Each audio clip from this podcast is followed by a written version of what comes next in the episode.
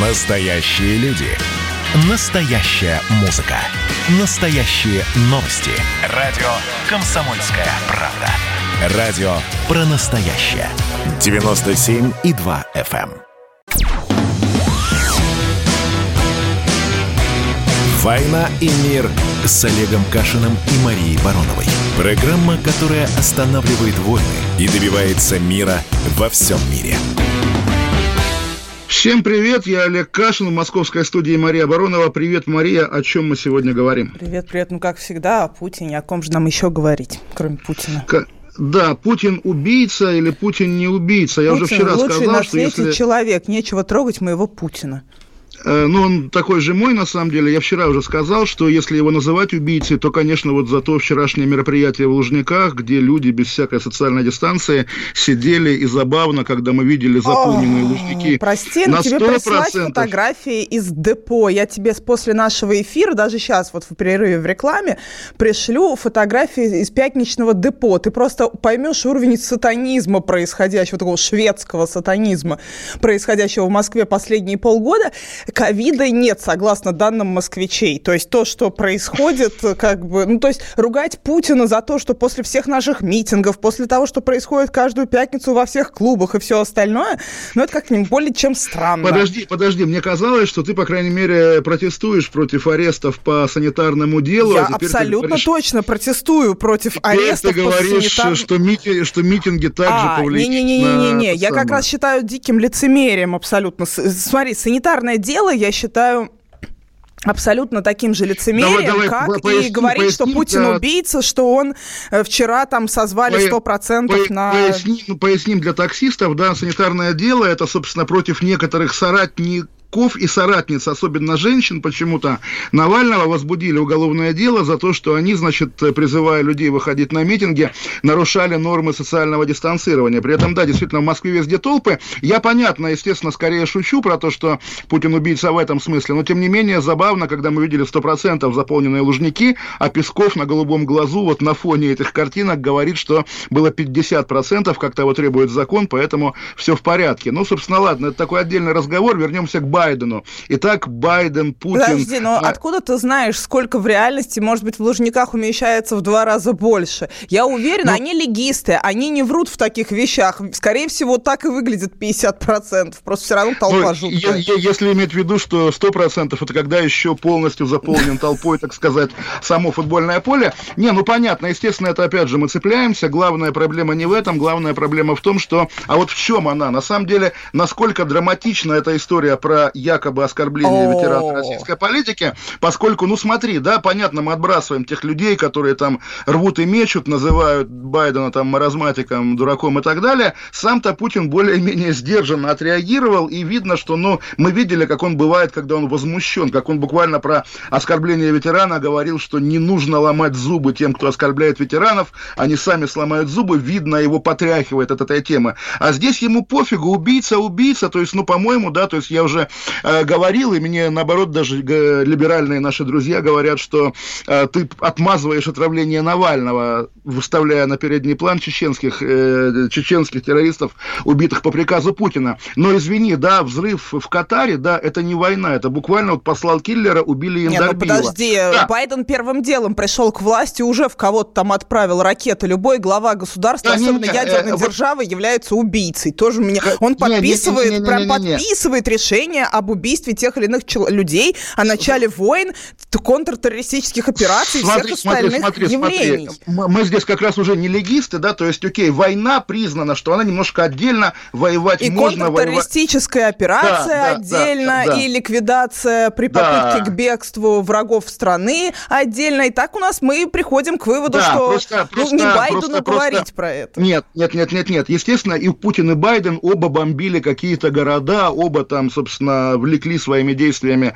жертвы среди мирного населения. Это понятно. Здесь один-один. Но про Байдена мы не знаем, что он кому-то отправлял новичок, да, или кому-то отправлял киллер, киллер, киллера с бомбой. Он мог отправлять, да, но при этом мы об этом не знаем. Про Путина мы знаем, причем, ладно, новичок как бы остается пока спорной темой, хотя все понимают, да, и подмигивают, но убийство конкретного Индарбиева в мирном спокойном Катаре, это как буквально послать киллера на соседнюю улицу, убить Влада Листьева, как бы, да, то есть Это такая тема, здесь можно... Нет, знаешь, у меня вот в принципе, это такая граница, там не то, что двойная сплошная. Вот для меня есть некоторая невидимая, незримая граница, когда человек начинает говорить о прекрасном, лучшем, самом на свете человечном человеке Яндарбиеве, то мне даже не скучнеет лицо. Я становлюсь лицемером, я молчу и больше ничего хорошего про этого человека не думаю. А, нет, по, смотри, больше... ты на самом деле... Не, Маш, подожди, пока мы не поругались, я тебе объясню. Да ты сейчас повторяешь тейки нашей подруги Кати Винокура, вот Ахмед Закаев, террорист, негодяй, убийца, подонок. Нет, Ахмед, Ахмед Закаев... Закаев да? не убийца Ахмед, и не Закаев... террорист. Он единственный, Ахмед... кто среди них, э, подожди, не... подожди, у кого подожди, руки подожди, не по локоть в крови. Но под... когда я его подожди, вижу, я подожди, всегда подожди. обхожу. А Он для меня как а турчак. Мне... А ты мне дай договорит, да, хорошо, как Турчак. Зелимхан Яндарбиев, да, помнишь, как он был в Москве, между прочим, не помнишь, где он был в Москве? Он был в Кремле, в Москве на переговорах с президентом России в январе 96 года, прямо в Кремле, сидел в Папахе. Зелимхан Яндарбиев по профессии писатель, по должности президент Ичкерии после гибели Дудаева, считать лидера Ичкерии времен войны с Россией, даже не времен войны, при нем был заключен Хасавюрский мир, собственно, да, он его с Лебедем заключал. Считать его таким же террористом, как Басаев, это отдельная дискуссия, и здесь нет разговора, ах, он подсылал смертников в Москву. Он не подсылал смертников в Москву. Он был недолго президентом, потом свалил свой Катар. Поэтому здесь тоже дискуссионный вопрос. Не, ну хочется любить Яндарбеева, любите. Вот Виктор Шендерович тоже любит Яндарбеева и считает Путина вот таким словом именно на основании этого кейса с Яндарбеевым. Нет, кейс с Яндарбеевым чем хорош, да, что он проверяемый и доказуемый, да, и киллеров людей из ГРУ, которые его, собственно, взрывали, ну, да. Я поняла, Россия... что э, с, кейсы с президентами США никак не доказуемы, что вы самые человечные люди на свете. Расскажи Но... заказное встроенная президентом США, вот на вскидку, да, любым, Бушем, Клинтоном, Рейганом, вот кого убили они, как бы, да, чтобы было понятно, известно, дискуссионно даже, там хотя бы, чтобы конспирологи Бен Лад... говорили. Прости, Бен Ладен э, устраивали ми... Э, счастье митинг перед Белым домом. Я был на этом митинге, конечно, это кошмар. Они, да? Нет, они праздновали, они праздновали, они, они не просто это... его убили, они праздновали еще неделю после того, как они его убили. Да, да, естественно, это было народное гуляние, меня оно, естественно, тоже покоробило, здесь разговоров нет, да, опять-таки принимается, собственно, Байден тогда был, между прочим... Вице-президентом. Смотри, у меня другой вопрос, он был в той самой комнате. У меня другой э, комментарий по поводу всей этой истории. А в этой-то истории российская пропаганда всех переиграла. И знаешь как? Вот ты сидишь в своем Нижневартовске и не знаешь, что говорят западные голоса. А я, как только пошла это, ну, я вижу в телеграм-каналах, ну, таких кремлевского настроя, там потоком идет, о, кошмар, убийцы назвал, ужас, ужас, я давай выяснять, как же он его назвал убийцей. Ну, там, понятно, в течение пары секунд выяснилось, что убийцей он его не назвал, а он просто взял и как-то там сказал «е». Ну, то есть он даже непонятно, ну, какой нет, вопрос нет, там, сказал. Там дальше нюанс же, да, что потом переспросили Псаки, значит, э, сожалеет ли он, она сказала нет, он прямо ответил а напрямую. вот фишка заключается в том, что Псаки тоже проиграла в пиаре, и все проиграли в пиаре, потому что после этого я начала слушать, что э, голоса вражеские говорят, ну, вражеские не для меня, а для Кремля говорят э, на английском языке, какие новости выдают. А выдавали они следующие новости по методичкам первое время о том, что Байден не, не испугался и взял и сказал все-таки честно, что Путин вмешался в выборы и хотел, помеш... и хотел Трамп, чтобы был... И вот он так, русские вмешиваются. И в течение пол, ну, где-то там 12 часов речь шла именно о страшном вмешательстве русских в выборы. Ну, здесь мы сами понимаем, что Америка, обвиняющая кого-то в вмешательстве в выборы, это само по себе смешно.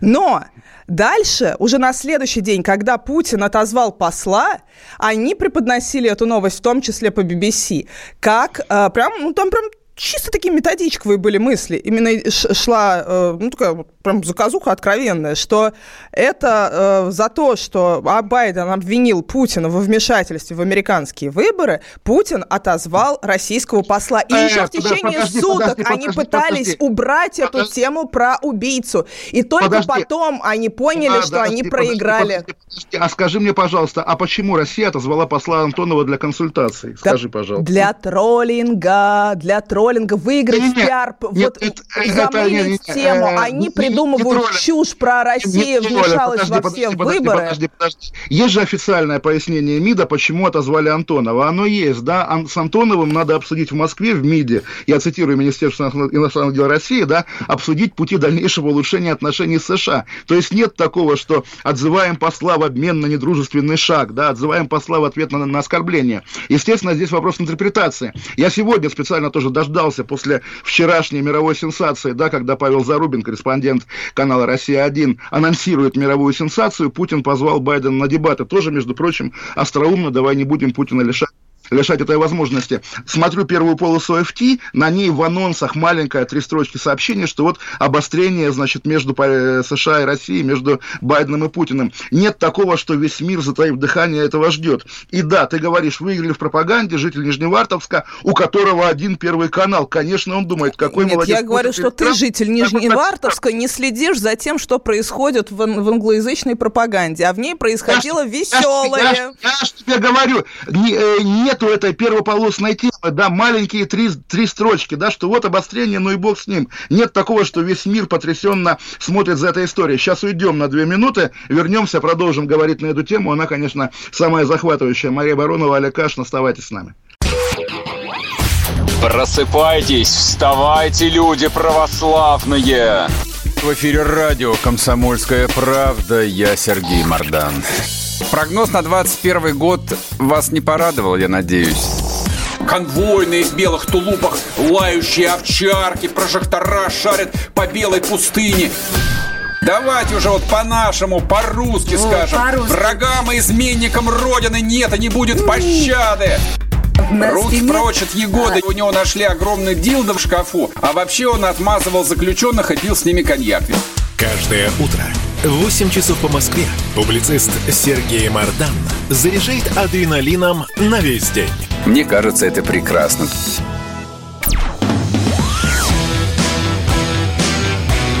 «Война и мир» с Олегом Кашиным и Марией Бароновой. Программа, которая останавливает войны и добивается мира во всем мире. Мария Баронова, Олег Кашин. Мы продолжаем говорить про полемику Байдена и Путина. Естественно, внимание многих привлекла фраза Владимира Путина «Кто как называя, обзывается, тот так и называется». В социальных сетях такой фестиваль прямо сатиры и юмора на эту тему. Все подбирают детские считалочки и всякие присказки, которые могут быть использованы в этой полемике. Мне понравилось «Вова лысый, иди пописай», отметил президент Байден. Но на самом деле, понятная история не такая веселая, как может быть. И вот интересный момент, который я на самом деле не понимаю, понимаю, насколько это метатроллинг сегодняшнее выступление Эрдогана, президента Турции, который встал на сторону буквально российской пропаганды, заявив, что заявление господина Байдена о Путине неуместно для главы государства, и для главы государства неприемлемо использовать заявление.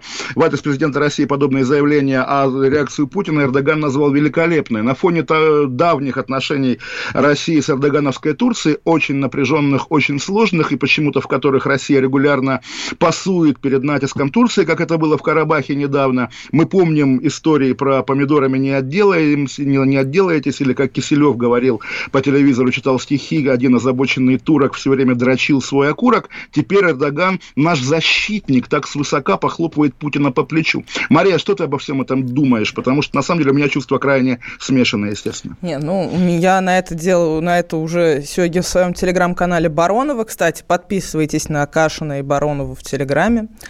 А, я уже написала, в цензурном виде это будет, видимо, звучать как «известно, что делали с козлом», точнее, козла, тут ты приползла. Да, естественно, И вот в целом это, конечно, именно это напоминает, но я еще раз говорю, что с точки зрения пиара и маркетинга это оказалась невероятно успешная история для российской пропаганды и невероятно неуспешная э, история для американской пропаганды. Они хотели нагнетать свою вот эту байку про то, как им все выборы взломали, ну и выбрали, видимо, Байдена. Нет, да? подожди, подожди, ты, ты серьезно считаешь это, это колоссальным успехом России? То есть то, что вот Мария Баронова действительно считает, что Путин молодец, Путин красавчик, ведь на самом-то деле, да, очевидно, вот реакция Еврокомиссии, да, что а что такого сказал Байден, Байден. Мы и так знали, что вот Путин именно, убийца, что убийца все, политиков. Вот именно, что день за днем все какую-то херь обсуждают. Я говорю о том, о замыливании какой-либо деятельности. Политика это и есть замыливание какой-либо деятельности. Понятно, что для меня, как для женщины, все эти стручконосцы занимаются непонятно Вот. чем. А У тебя Джен- как будто бы это самое... а Джен Псаки- надо говорить регулярно, да, по А по Джен Псаки, да. вместо того, чтобы уже понять, что не надо обслуживать стручконосцев, она продолжает тоже этим заниматься. Ну, жалко девушку, что сказать. Но если э, с учетом всего того сатанизма, который происходит последние четыре года в адрес России, всей той лжи, которая из- извлекает из себя, вот, значит, пропаганда воинов добра, э, ну, Россия действительно не сломала ничьи выборы просто по той причине, что Россия собственными выборами разобраться не может. У нас претензии к этому режиму, в том числе за то, что он неэффективный. Он неэффективно тратит деньги, он неэффективно управляет много чем. И тут берут этот неэффективный режим, начинают обвинять просто во всех смертных грехах, что он, у какой могущественный, аж на Капитолий там походы устраивает. Ну, конечно. Не, под- под- под- под- под- подожди, вот удивительно, удивительно, вот к вопросу о замыливании реального посыла, да, все-таки, вот я говорю, реакция Еврокомиссии, где было Реальный сказано, посыл да, был следующий. Реальный Подожди, посыл был следующий. подожди. Россия должна быть наказана, потому что она взломала все наши выборы, постоянно вмешивается в наши выборы. Ну, у это, это два, раз- России два, кошмар, разных, кошмар. два разных эпизода этого Это, это разговора. один, Вот- это Нет, один и тот подожди, же подожди, эпизод. Это один и тот подожди, же. Посыл был подожди, изначально подо- такой, Маша, а Маша, превратился в то, подожди. что Байден Подожди. староват и не умеет правильно отвечать на Ну, вопросы. подожди, Еврокомиссия вчера, да, что действительно Путин причастен к убийствам и покушениям на журналистов и политиков, поэтому такая оценка ничего нового не несет. Говорит Еврокомиссия, где здесь вмешательство в выборы? Расскажи мне, пожалуйста, что Путин причастен к убийствам? Окей, Немцова он не заказывал, но Кадырова он покрывает. Еврокомиссия уже Немцова, допустим. убийство журналистки на Мальте уже расследовала. Ой, ну это негров линчуют, это опять же у нас Ну, Эдвард за это вот, отвечает. ну, да. ну, понятно. Хорошо, Еврокомиссия не расследовала убийство журналистки на Мальте. Еврокомиссия не осуждает уголовные дела по а, Она походу уже на Капитолий. наконец да? расследует все, все, все бесчинства, которые творит Азов на Украине. Она уже все расследовала происходящее, все И- убийства политические на И, Украине. и, и, и, и Азов нет, Я ну побуду, все-таки. ну побуду, ну, всё-таки, если надо ну, быть Эдвардом побудь, ну, Чесноком, ну вот... Ну за- зачем нам два Эдварда Чеснокова? Слушай, э, опять-таки, еще раз, вот ты говоришь, да, что нет только типа тема убийцы, убийца касается нас. Вот ей Еврокомиссия про убийцу, убийцу говорит. Еврокомиссия как быть? Но на самом деле, понимаешь, нет такого, что завтра, вот там, не знаю, начнут бомбить Москву, потому что Путин убийца. Они просто давно из этого исходят, да, давно в этом Ну вот не они, сомневаются и эту с этим вот живут. да. убийцы ходят, и вот убийцы ходят и рассказывают, что кто-то убийца. Ну, ты, ты сейчас в- говоришь... в, са- ты- борделе, ты щас- в борделе борделе. обсуждает, кто же является женщиной с пониженной социальной Ты ответственностью. сейчас говоришь сам дурак. Но все-таки вот такое явление, В даже как, как- да- обсуждают, даже- кто Маш, является подожди, женщиной подожди, с пониженной подожди. социальной Но, ответственностью. но это тоже такой вечный уже пропагандистский паттерн. да, это да, да. Нет, ну слушай, Вот тогда, именно раска- и тогда расскажи взяла, мне. и одна так- пропаганда в этот раз выиграла у другой Тогда расскажи пропаганды. мне, Мария, ну, в твоих глазах выиграл. Расскажи мне, пожалуйста, вот аналог Рамзана Ахматовича Кадырова в Соединенных Штатах. Кто? Губернатор какого штата там есть как Кадыров? Например. Ой, даже не буду. А знаешь, я еще хочу просто как-нибудь попасть в Америку, поэтому я, пожалуй, придержу свои мысли по этому поводу при себе.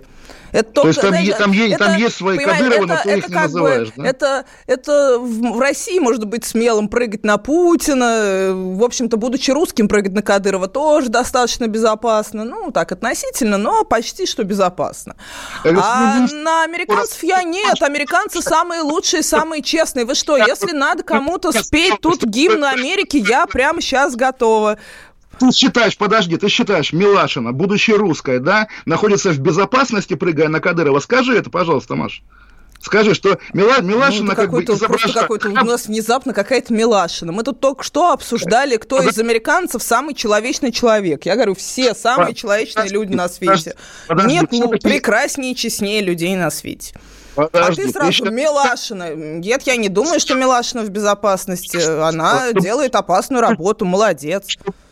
Кем можно прыгать на Кадырова, да? Сейчас, когда идет вот эта полемика вокруг новой газеты, и когда полк имени Ахмата Кадырова всем личным составом записывает обращение с угрозами в адрес новой газеты, ты считаешь, что это как бы не проблема, Кадырова в России критиковать можно, Россия в этом смысле свободная. Ну, слушай, это не совсем Я так, просто Маш. точно знаю, что если я буду говорить про Кадырова что-либо, то максимум, что мне грозит, это смерть. А э, при этом вряд ли меня кто-то сможет не впустить в Россию по той причине, что Россия моя страна, я пока что ее гражданин. Гражданином Америки я не являюсь, я являюсь там гостем. И правила для гостей несколько иные, и поэтому Хорошо. свои То мысли по поводу Америки, те, кто туда хочет попадать, должны придерживать. Это такие правила игры в этом мире. мысли, мечтая попасть в эту страшную страну, оставляешь при себе, но имеешь в виду, что там есть такие региональные руководители, которые могут позволить себе, допустим, застрелить лидера, там, не знаю, Демпартии, да, допустим, или там еще кого-то. О чем ты говоришь? Какой Кадыров в Америке? По-моему, слушай, Кадыров- это ты говоришь о том, что Кадыров в Америке. Я не говорила ни об Америке, ни о Кадырове. Это ты начал, и теперь пытаешься повесить на меня Кадырова в Америке. Нет никакого Кадырова в Америке. Слава России! Это наш исконно русский Кадыров. Руки прочь от Кадырова. Вернемся, да, ты говоришь, что Россия и Америка по степени жестокости, беззакония, там всего на свете сопоставимые державы. Нет, тебе я ничего прив- такого не говорила. А, а как ты говоришь? Ты говоришь, Я вот ничего там, такого не а, говорила. Америка лучшая страна на Земле. Это то, что я Вот, ну, говорю. Хорошо, тогда я тебе все-таки скажу, что действительно к Америке много вопросов, и уголовное дело по Капитолию кошмарное, и убийство журналистки на Мальте наверняка чудовищное. Но все-таки вот такой региональный бандит-террорист, который стоит во главе одной Российской Республики, это все-таки беспрецедентно по меркам, опять же, усредненного западного мира. Да, Африка может быть, да, Ближний Восток может быть. И можем намекнуть, опять же, что саудовский принц такой же негодяй кровавый, но Запад к нему вполне терпим. Но тем не менее, да, у Путина есть Нет Кадыров. страшнее и ужасней страны, чем Россия. Совершенно согласна с тобой. Кстати, где получить мое политическое убежище? Сейчас прямо из Мария, этого эфира пойду в Чечне получать политическое убежище. Слушай, ну ты просто превращаешь все в этот самый, в шапито, и я тоже начинаю превращать все в шапито. Нас два разных шапито, у тебя шапито какое-то отвратительное, на мой вкус, ну А у правда. тебя нет. То есть ты берешь и говоришь, назови мне в Америке Кадыровых. Да и разные есть люди в Америке. Полчаса нашей передачи э, доказыванию того, что Америка и Россия по степени, там, не знаю, пренебрежения жизнями своих граждан, да, допустим, или как это правильно назвать, сопоставимые державы. Нет, конечно, нет, конечно. Ну, боеголовок у нас пока сопоставимое количество. Вот стремимся к паритету, к понижению уровня боеголовок в этом мире с помощью нас двоих. Очень, кстати, в этом плане я думаю, что удачное было как раз начало президентства Байдена, очень удачное, потому что он наконец там этот СНВ-3 или там 4, 5, 10 подписал. И то, что не делал Трамп. И вообще в плане вернул, э, собственно, вернулся к договоренностям по Ирану и вообще сделал очень много полезных вещей. Поэтому если Джон Байден в рамках всей этой риторики о том, кто там убийца, кто не убийца, еще и начнет восстанавливать работу наших консульств в Америке и наш, своих консульств в России, будет совсем прекрасно. Если они как-то в рамках всего этого наладят какие-то нормальные взаимоотношения, чтобы можно было опять ездить друг к другу и вообще жить нормально, то было бы здорово. Так что пусть говорят, что хотят. Слушай, Маш, вот действительно, где ты училась вот такого, такому забалтыванию про- простого конкретного вопроса? Какого? Ну, правда, ну... Убийца, понимаешь? Ну, ну вот да, понимаешь, Мария, ну правда, ты произнесла миллиард слов, а о чем они? Они А- все а плохие. Когда женщины придут к власти, войн не Так, будет, ты и вообще не обещала надо сказать, будет что мы уйдем умирать. на новости. Мария, говори, что мы уходим на новости. Пять минут. Мы уходим на новости, через пять минут вернемся. Музыка для мужика не тяжела, не легка Для мужика музыка, словно глоток воздуха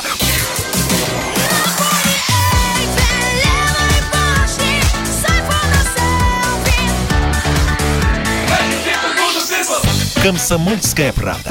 Радио поколения группы «Ленинград».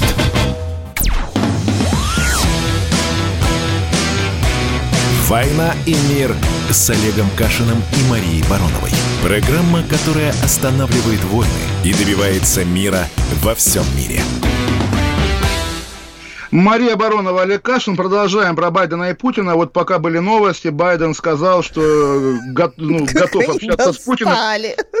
В, в какой-то момент выразил, выразил, выразил уверенно, что в какой-то момент он переговорит с Владимиром Путиным, но на самом деле, да, вопрос, дебаты это или нет, Песков сегодня говорил, что это не могут быть дебаты, поскольку главы государств не дебатируют, просто открытый разговор. На самом деле, ну, медийно, да, мне было бы на месте любого руководителя американского какого-нибудь медиахолдинга безумно интересно сделать вот такое шоу, когда Байден разговаривает с Путиным, но вряд ли, конечно, вряд ли. Или как ты считаешь, ли это возможно? Я, понимаешь, последние пять минут на полном серьезе сидела и гуглила, кто похож в Америке на Кадырова.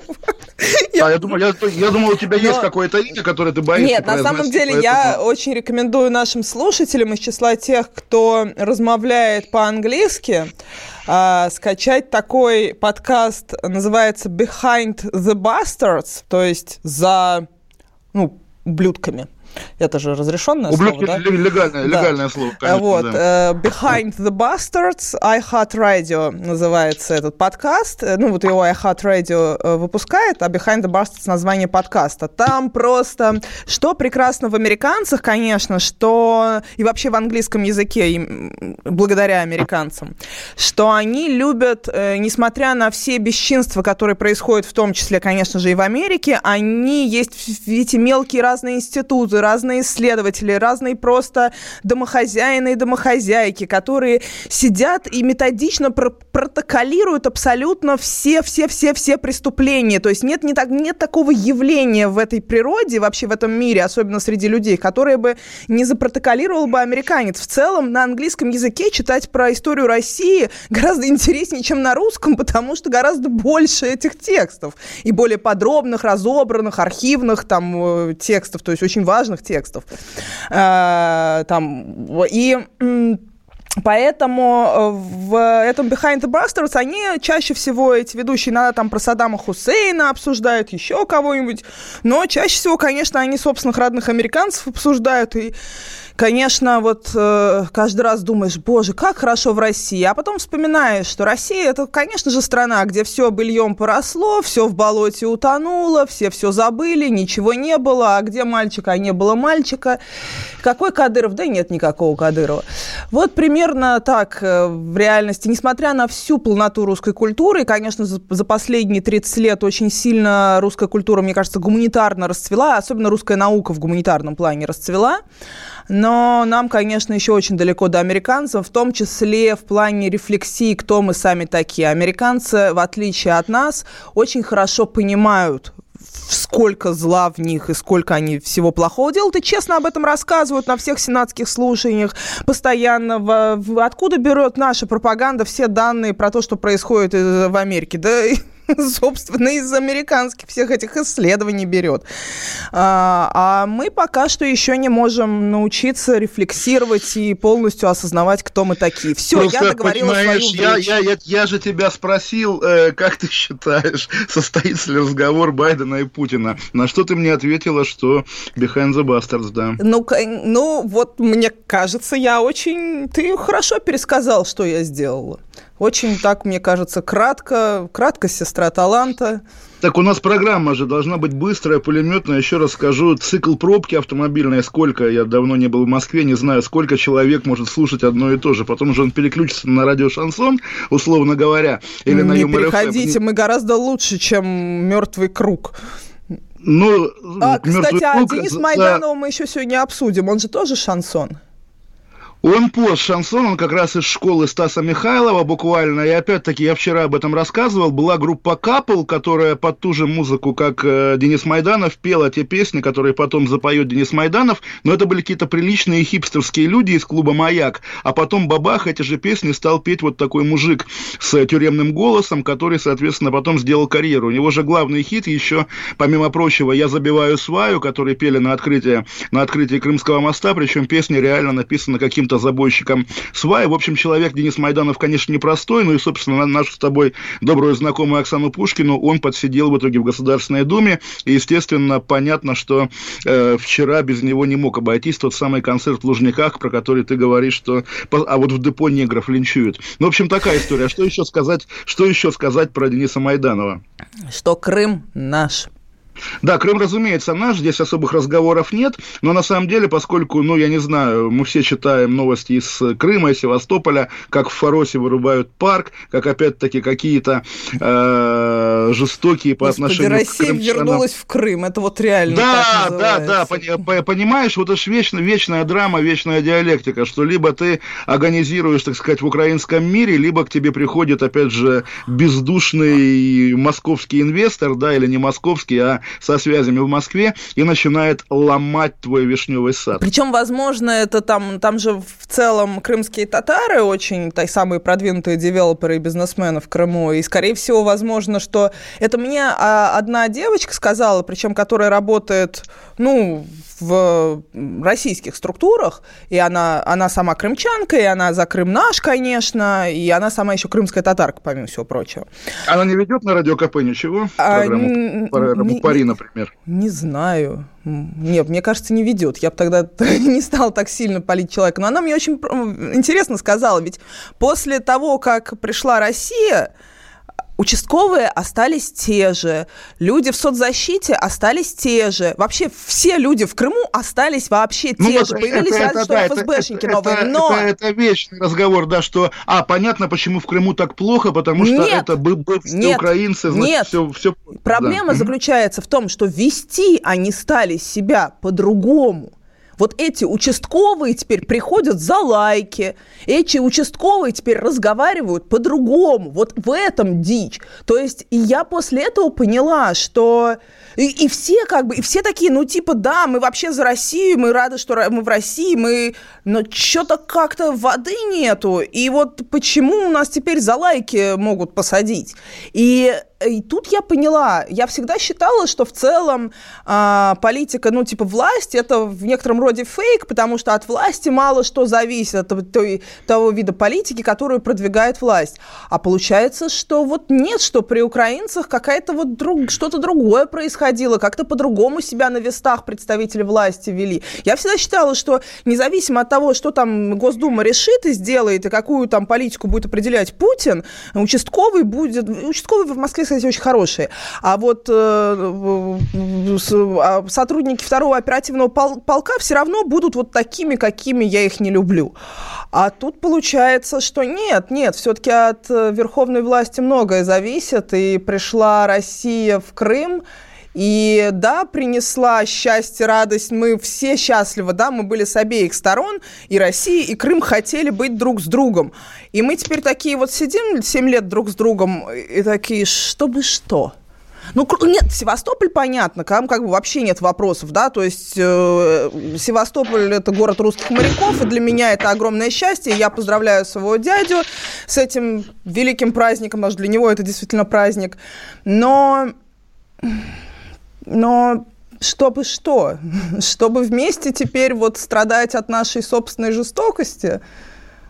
Ну, от какой нашей? От твоей, от моей? Такой тоже разговор, как гаишник говорит, нарушаем. Он же не имеет в виду себя и водителя, да, он имеет в виду только водителя. Нет, не, это не наша жестокость, да, это жестокость российского государства, которое ты называешь родиной. На самом деле, это отдельный вечный разговор, родина ли оно. Вот на самом деле, да. И к вопросу о Крыме, у меня просто ассоциация такая, естественно, калининградская, когда там, не знаю, какие-то мои друзья-краеведы показывают, вот смотрите, что эти 70 пос- поствоенных лет сделали там, не знаю, с кирхами, замками, какая разруха царит. Есть патриоты, которые говорят, ну это нормально, мы же не обязаны сохранять немецко-фашистское наследие. И если бы только бывший немецкий Калининград был такой, это был бы аргумент. А так понятно, что и Псковская, Вологодская, там Ярославские, кое угодно области, такие же руины стоят, и храмы совершенно не немецкие, но, собственно, принцип один и тот же. Собственно, здесь, да, Крым в этом смысле стал Россией. Понятно, что участковый такой же, приходящий за лайки, он есть и в Крыму, и в Краснодаре. Не, ну прости, вот я была в Краснодарском крае на прошлой, там, две недели назад. Если есть на свете рай, то это Краснодарский край. За 30 лет последний, из того, что я видела в 90-х и начале нулевых, Краснодарский край и сейчас, ну это просто, божечки, неужели так может быть на Земле? Это лучшее место на Земле. Адлер – это лучшее место на Земле. Там просто потрясающе. Попрости, Маша, я не могу удержаться, но вот если бы, у тебя, если бы у тебя была начальница из Магадана, Я думаю, тебе, тебе было бы сложнее, да? А тут очень легко. Да, ну. Маргарита, правда. Лучшее место на земле твоя родина. Это правда думаю, так. Стенограммы, стенограммы все равно вырежут, поэтому всем привет, как говорится, да. Вот нет, но это просто... И поэтому нет, неправда, что после нас, э, после Сталина, Калининград это сталинизм, это коммунисты, это. Вот, кстати, я присела сейчас на твою любимую, конька, на твоего любимого. Калининград это Советский это, Союз, это, а Россия может сделать красиво, все будет ровно и хорошо. Вчера Путин выступил по-кашински, он, соответственно, всячески вызвал бомбеу у разных советских реваншистов, типа, Тима Шевченко, путинская антисоветская вчерашняя речь в Лужниках. Э, жалко, что мало кто заметил, потому что, наверное, действительно, на риторику уже мало кто обращает внимание. Мария, у тебя есть еще один шанс профессионально Давай. уйти на рекламу. Давай. Мы продолжим через две минуты. Я еще не научилась уходить на рекламу. Олег Кашин, Мария Баронова. Оставайтесь с нами. Ну что, это хроники Цыпкина на радио «Комсомольская правда». Имеет ли право звезда напиться, принимать наркотики и вообще вести образ жизни, который не может послужить примером подрастающему поколению?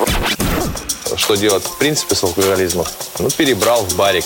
Со всеми бывает. Приехала полиция забраться на постамент, тереть э, каменный э, член и думать, что произойдет с тобой чудо. Звонит бабушка, она говорит, не имею никаких претензий к тому, что ты используешь мат. Можно не позорить меня на всю страну и вся в своем посте написать грамотно с мягким знаком. Известный писатель Александр Цыпкин ведет дневник специально для радио «Комсомольская правда». Без купюр и цензуры. Хроники Цыпкина. Слушайте по пятницам в 10 вечера по Москве. Я, правда, к сожалению, сразу сяду.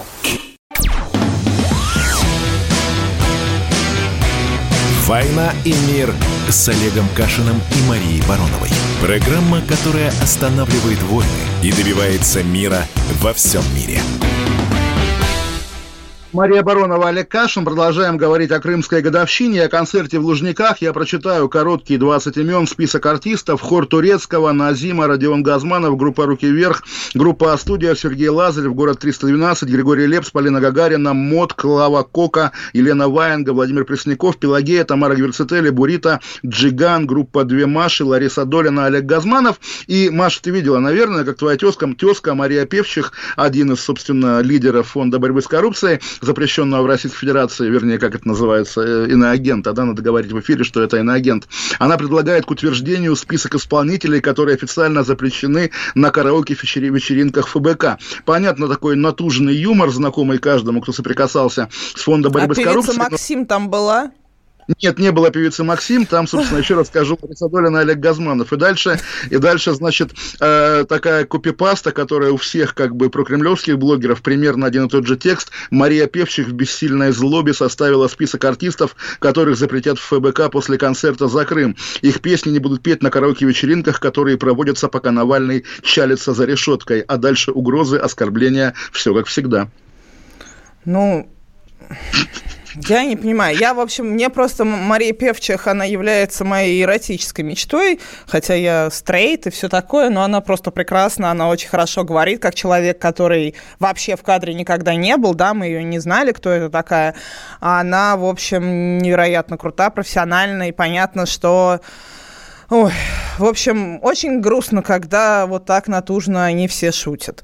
Но... Ну, понимаешь, не, вот это опять же вечная тема, когда они натужно шутят, а вы всерьез отвечаете, ФБК развязала травлю артистов. Нет, подожди, Какая может я, быть, да? я, вот смотри, давай мы будем все-таки придавать каждый, постуль, две аксиомы, каждый человек э, субъектен, второе, мы будем смотреть только, что ну, говорит конкретный я, человек. Я, Мария, я Мария, мщу, мщу за прошлую неделю, когда ты упрекнула это меня да, это... в критике Манижи, потому что я ты даже думала, сыну что, рассказала что это. все русские мужчины должны быть против Манижи. Ладно, я тогда тебе еще коротко процитирую заголовок. Просто вижу в интернете, я бы гайки закрутил. Денис Майданов, какое-то его интервью. Соответственно, вот э, пора привыкать к тому, что у нас есть Денис Майданов, да, как фигура не, ну это я... такое из серии, что девоньки, ну и все остальные муженьки, которые за прогресс восхищались Оксаной Пушкиной, на тебе, прям, знаешь, такое вот ощущение, что начальник то ли части пришел в казарму, то ли в э, этот самый, в барак пришел, значит,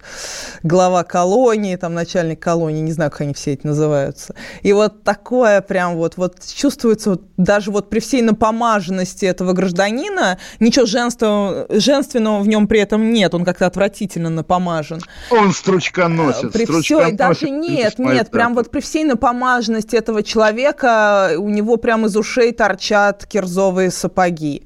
Вот такие вещи, это, конечно, про, про, про то, про то самое. А что касается Марии Певчих или Марии Бароновой, то, ну, мне кажется, нужно смотреть, что конкретный человек говорит. Иначе так можно и Маргариту Симонян начать обвинять в, в том, что она думает тоже, что я пишу, например, там. Э, ну, поэтому... Ну, я не думаю, что она не согласна с тем, что Адлер лучший город Земли, но вообще я заглянул в нашу микрофонную папку. Мы не просто так заговорили про Марию Певчих, которая объявила травлю артистам с концерта за Крым, а у нас в конце часа будет звучать Клава Кока. Между прочим, ты любишь Клаву Коку, Мария? А Наталья Рейер у нас потом будет? Да, Клава Кока, она прекрасна. Я вот пытаюсь я Клаву, о Клаве Коке я узнала, когда смотрела с Иваном Ургантом, как он у детей берет интервью, и он спрашивает, кого бы ты хотел поздравить с 8 марта, и ребенок говорит Клаву Коку, и мне пришлось узнать. А, я спросила у сына, знает ли он, кто такая Клава Кока, и мне пришлось узнать, кто такая Клава Кока. Вообще это говорит о том, что я старею, а и мне, конечно, завидно. Ой, кстати, а давай вот еще раз у нас сейчас музыка, еще пару минут есть. А что ты думаешь по поводу вот истерики э, людей в адрес того, что Моргенштерн стал директором по работе с молодежью Альфа-банка? А есть истерика людей? Я как раз вижу, что просто э, те, кому как бы, ну не знаю, кому за это заплатили, те изображают истерику, нет? А, ну, кстати, да, потому что я это больше в профиле. Я, я, я, я, я, я тебе больше скажу. А вот когда ты пишешь пост про выставку трупов в защиту выставки трупов, ты тоже участвуешь в рекламе выставки трупов или тебя реально беспокоит тема Нет, выставки? мне, если честно, мне, я, я не люблю вот этого Гунтера Хаги, Хаггинса, как-то так его зовут. Мне, я 20 лет считаю, что вот есть, я не люблю Сорокина и не люблю вот этого художника, потому что, мне кажется, есть грань, через которую переходить нельзя, и, ну, если Сорокин хотя бы эту грань перешел в литературном смысле, то... Подожди, а какую грань Моргенштерн перешел? Деда съел или что А, нет, у Моргенштерн мне как раз нравится, а вот в случае, я же только выставку трупов говорю, мне выставка трупов а. не нравится, но я защищаю людей, которые защищают выставку выставку трупов, потому что когда начинаешь читать э, тексты противников выставки трупов, думаешь, господи, ну я уж тогда лучше забуду. Просто интересный момент. Такая выставка была в Краснодаре три года назад. В общем, уже все забыли. И по такому же шаблону все обсуждали. О, выставка трупов. Казаки пикетируют выставку трупов. И такое было ощущение, что буквально, что буквально казаки участвуют в рекламе выставки, потому что без них никому это не было интересно. Но Дело в том, что против этой выставки также регулярно такое происходит, по-моему, и в Америке, и в Германии, и везде. То есть этот человек неприятен многим. Именно это в этом цель искусства, в общем-то, Слушай, а когда, тогда, тогда, пока мы не успеем, если мы говорим про выставку трупов и Клаву Коку, суммируя, что ты думаешь про отношения Анны Зосимовой с Петером Маркичем? Э,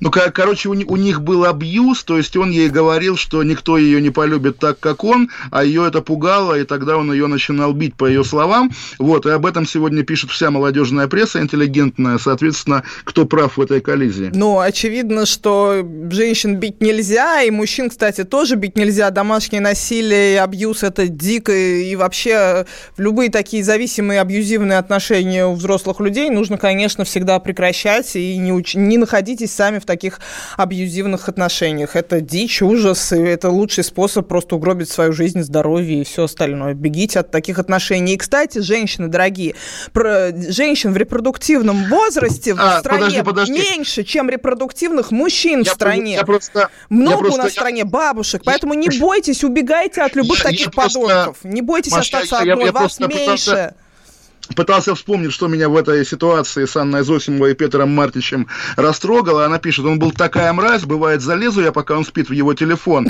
а там переписка, а там переписка с какими-то бабами. То есть, ну, то есть, вот понимаешь, да, ну опять-таки... Девушки... Да, почему, на самом деле, такая это скандальная я, тема. Я даже причем видела как-то рекламу, то есть, знаешь, мы тут живем все в своем прогрессивном этом дискурсе, а дальше смотришь рекламу.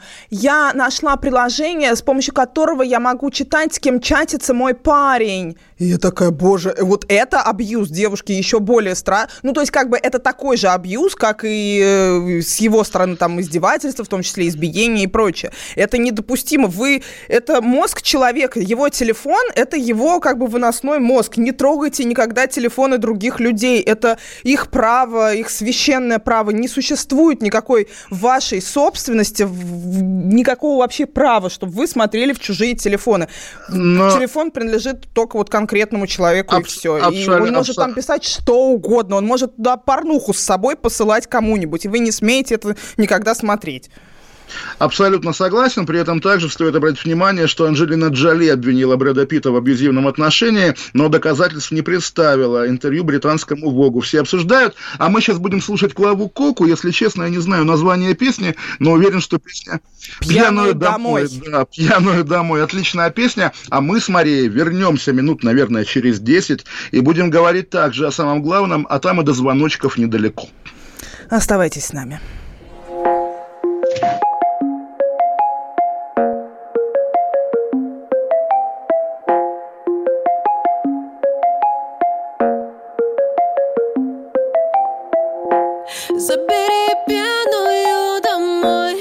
потерян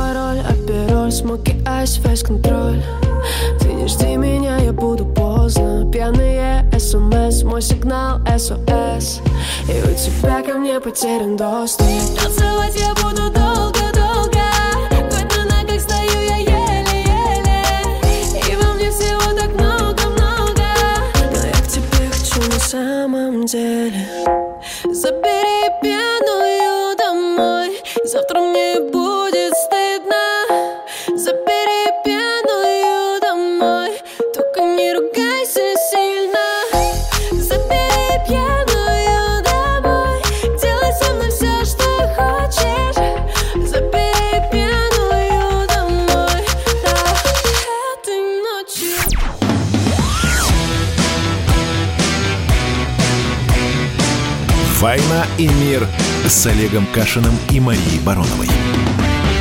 Олег Кашин, Мария Баронова. Продолжаем обсуждать смысл существования нас всех в этом мире. И вот такая тема. Роскомнадзор готов полностью заблокировать Твиттер в России через месяц. Как человек, заблокированный в Твиттере, причем незаконное негодяйство я буду протестовать, все как-никак руки не доходят. Я хочется прокомментировать. Известно, что себе заблокируй. Да, я об этом тоже уже говорил, причем произнося эти слова в эфире. Просто у меня проблема такая. Естественно, я против Роскомнадзора. Естественно, меня э, бесят, возмущают всевозможные российские инициативы по давлению на западные социальные сети. При этом последние уже несколько дней и впереди еще месяц я лишен Фейсбука, своего любимого, причем обоих аккаунтов. Теперь эти мрази научились банить одновременно все аккаунты, э, если ты заводил себе запасной. То есть я лишен Фейсбука, если кто привык меня читать, слушать в Фейсбуке, имейте в виду, что меня можно найти в Телеграме, в Телеграм-канале Кашин, Кашин Гуру в одно слово с маленькой буквы, в Твиттере KSHN. И, в общем, это полный кошмар, когда действительно слева бесы, справа бесы. Вот сегодня такая же история, Да, когда вот кто-то... прям вот реально обложили. То есть меня за- заветно заранее превентивно заблокировали в этом Твиттере, и теперь еще и... э, Я теперь мне и так сложно было его читать, потому что мне было лень второй аккаунт заводить, ну и там нельзя по правилам. Но в итоге он теперь еще и медленно грузится. Думаешь, господи, ну ужас какой. Чего было, Сейчас извини, тебя просто в, перебила. Ро- да, в, в в России вводят Федеральная налоговая служба, готовит изменения в законодательство, позволяющие взимать налог с донатов стримерам. Такая история, а просто на прошлой неделе американская налоговая служба сообщила мне, как и всем миллионам российских ютуберов, что если мы как бы не хотим, чтобы американская сторона забирала в бюджет США 30% нашего дохода от кнопки с долларом, которую нажимают, нажимают зрители, мы должны передать американской налоговой службе свои личные данные. И то же самое, вот российская налоговая, американская налоговая с одинаковым удовольствием давят людей, у которых одна отдушина сидение в этом окошке в интернете. Кошмар. Ну да, причем я напомню, что ты являешься человеком, который, ну, принципиально в какой-то момент понял, что с корпорациями тебе дальше не по пути, и ты то, что называется self-employed. И вот людей, Да, которые, огромное количество таких людей ушло в этот самый прекариат и готовы быть self-employed, готовы изо всех сил стараться вот не быть вот под этой, да, защитой любой корпорации. Когда ты в корпорации работаешь, ты защищен, в общем, очень большим пакетом разных ништяков социальных. А, и вот теперь уже к этим людям, к ним и- так-то изначально дошло государство, и поэтому они убежали от него. Ну и теперь опять, а, никуда не убежишь, вон давай, с воздуха, налог сам с воздуха сам себя не оплатит, это так называется. Ну, абс- абсолютно. То есть, на самом деле, конечно, проблема э, и давления, и никто не защищает. То есть, если ну, представить себе, что российские власти будут защищать российских граждан от давления западных сетей, они это декларируют, по крайней мере, но как они защищают? Они говорят, а давайте заблокируем Твиттер, да, давайте там к Ютубу будут какие-то вопросы и так далее, и так далее. В общем, действительно, Ну, какой-то просто абсолютный кошмар. Ну да, я вот просто в этом плане эталонный пример, то есть меня заблокировали, причем я, ну, там меня в целом, конечно, что называется, за базар заблокировали, но с другой стороны, я знаю, что была некоторая компания, некоторые люди писали письмо, там, уважаемые, в общем, кто-то очень хотел, очень влиятельный, очень хотел, чтобы меня заблокировали в Твиттере. А, и это получилось. И при этом заблокировали меня буквально за то, что, ну, то есть реальность такова, что меня за то, что я перешла на сторону, что называется, врага для них. А, Пошла работать на телеканал Артира. А что Ой, ты? ну ты не преувеличиваешь, Подожди, потому что ну, подожди. Черныха также Подожди, заблокировали. нет, не Черныха переходил. по-другому заблокировали. Меня вот конкретно, я конкретно знаю сюжет, что там происходило, да? Вот, дальше. Ну, а как меня в этой, то есть меня, представителя российской пропаганды, ну, если мы, да, попробуем жить вот в этой мифологии, а, заблокировал Твиттер. Как меня спасает э, российская Роскомнадзор от этого акта недружественного? А, ну, Блокирует блокирует мне Твиттер. Еще сильнее. То есть теперь вообще не ходи туда, девочка. Я такая, а, ну класс, понятно, м, да, очень убедительно. Не, вот я на самом деле, пользуясь случаем, прям хочу похвалить э, Всероссийскую государственную телерадиовещательную компанию, которая после того, как YouTube стал блокировать их фильмы, там, о Беслане Рогаткина, о Путине и Крыме Кондрашова, они тупо на своем сервисе, смотрим, да, сделали раздел, э, где складывают заблокированные Ютубом фильмы. Это нормально, создание альтернативной площадки. Ненормально блокировка. Естественно, Да, вот тоже да. та- таким соображением с тобой поделюсь, опять-таки, может быть, что называется, антигосударственным, тем не менее. Да, вот в западных соцсетях блокировки по беспределу, модераторы украинцы безумные, какие-то роботы, которые проверяют твои тексты и находят там, не знаю, фамилию Хохлов и думают, что это хейт-спич по отношению к украинцам. Это понятно.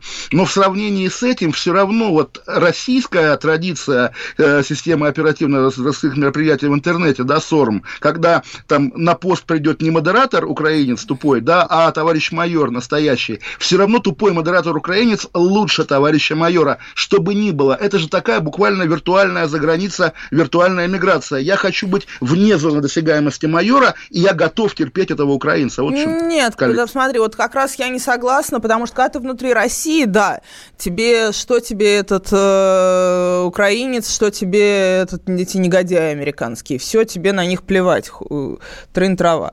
Но и тебе действительно опасен товарищ майор. Но есть огромное количество русских людей, живущих вне пределов, за пределами России, в том числе и ты. И как раз для таких людей вот все эти упыриные правила становятся гораздо как раз настоящей цензурой. Ты и так а, отрезан от своего социума, да, потому что вообще ты работаешь, это уникальный случай, есть такой в истории еще у «Медузы», когда ты продолжаешь, э, это Антон Носик, наш общий друг покойный, говорил, что пример, что вот посмотреть, будет интересно посмотреть, как получится у Кашина дальше, по той причине, что невозможно работать в русском языке, находясь оторванным даже от Москвы. Не то, что от России, а даже от Москвы. Очень сложно работать в русском языке, придумывать новые смыслы, делать новые форматы и прочее, если ты находишься не в Москве. У тебя это получается уже пятый год, там, да, шестой год.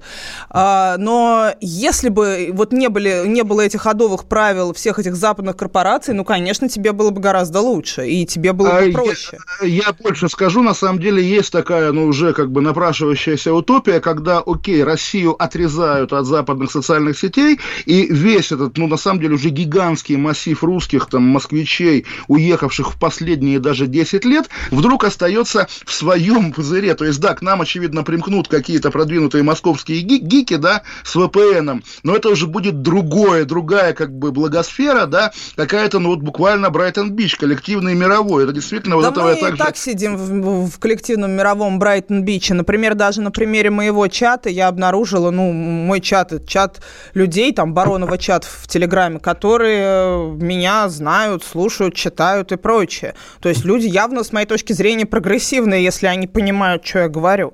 Но очень многие, например, не умеют читать по-английски. И если ты не умеешь читать по-английски и не читаешь англоязычную прессу, англоязычные книги, то ты э, перестаешь понимать вообще, как устроен мир, потому что вот когда ты не читаешь по-русски, ты тоже не понимаешь, как устроен мир. Мы все, кстати, не умеем читать по-китайски и арабски, мы тоже много очень о мире не знаем. Но в целом мы, англоязычные люди, э, мы сильно отличаемся от тех, кто не читает на английском, и мы в этом Брайтоне живем уже много лет. И поэтому ну, на, в этом плане на Роскомнадзор не повлияет ни на что. Говорить про китайский и арабский, на самом деле, я думаю, мы не пропускаем ничего, не читая научную китайскую литературу на языке оригинала, что называется, что нужно, до нас и так дойдет, а так вряд ли там что-то особенное, что-то особенное бурлит, но китайскую пропаганду на русском языке мы читаем ежедневно в российской газете, в ТАСС, в РИА Новостях. Это удивительная тема, меня она Да, я ее обожаю читать. Мне да. кажется, люди просто как бы сели, то есть им уже под, под 50, видимо, и они уже все поняли про этот мир и просто в такой постмодерн. То есть они пишут эти да, тексты абсолютно. намеренно. То есть, чтобы было понятно, опять же, тем, кто не следит, бывает в российской газете статья «Граждане Сянгана одобряют решение там 28-го пленума ЦК КПК» и там дальше «Великого там небесного пути». Такие китайские явно мемы, которые, может быть, даже в Google переводчик переведены. Это называется обмен информацией между Россией и Китаем. Но я слабо представляю себе, допустим, что в какой-нибудь газете в Гуанчжоу, да, допустим, выходят большие статьи про посевную в Чеченской Республике. Хотя, может быть, и выходят, мы не знаем. Но да? там ощущение ощущение, как э, вот от текстов посевная в Чеченской Республике, причем за 75 год. То есть качество текстов на русском языке вот такие. И понятно, что современный человек, пишущий текст такого уровня текста, это очень умный человек, потому что физически очень... Ну вот мы не владеем таким новоязом советским. Ну, Соро, Сорокин, Сорокин. Вот Сорокин, наверное, такое умеет, но вряд ли он э, все эти, все эти произведения... Да, там прям Сорокинщина, да. Там, причем такая, это вот хороший тип Сорокина, тот, которого я ну, люблю. Пользуясь, пользуясь случаем, поскольку у нас сегодня еще в нашей микрофонной папке была годовщина сохранения Советского Союза, вот давай я тебя спрошу, как вестернизированную русскую молодую женщину, потому что регулярно на радио нам звонят люди, которые ругают Горбачева, а ставя ему упрек, что если бы не он, мы бы развивались по китайскому пути. Я ору на этих людей, я говорю им, эй, идиоты, вы что, хотели бы жить как в Китае под пятой китайской компартии, там, если уйгур вообще в концлагере, а если там китайский пролетарий, то да, за копейки за тарелку риса, да, будешь собирать айфоны на этой фабрике. Нет ничего хорошего в так называемом китайском варианте. А, я однажды китайскому студенту в лаборатории, будучи сама студенткой, сказала принести ледяную баню, ну, это снег по-русски, а, на улице. То есть зимой мы всегда ходили просто за снегом на улице, если нужно какую-то реакцию делать при холодном. Мы продолжим эту увлекательную историю, на самом деле, потому что она длинная.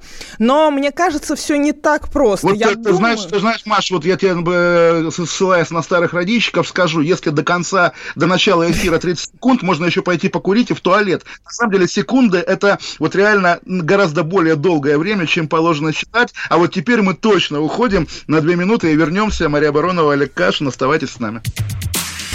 Публицистка, комсомолка и просто красавица Диана Кади с пристрастием допрашивает главных ньюсмейкеров страны. В конце каждого выпуска спорщики заключают пари на главные темы дня. Что получит победитель?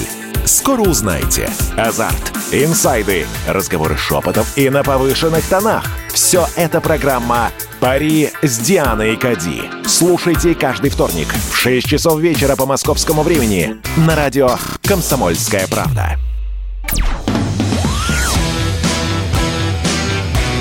«Война и мир» с Олегом Кашиным и Марией Бароновой. Программа, которая останавливает войны и добивается мира во всем мире.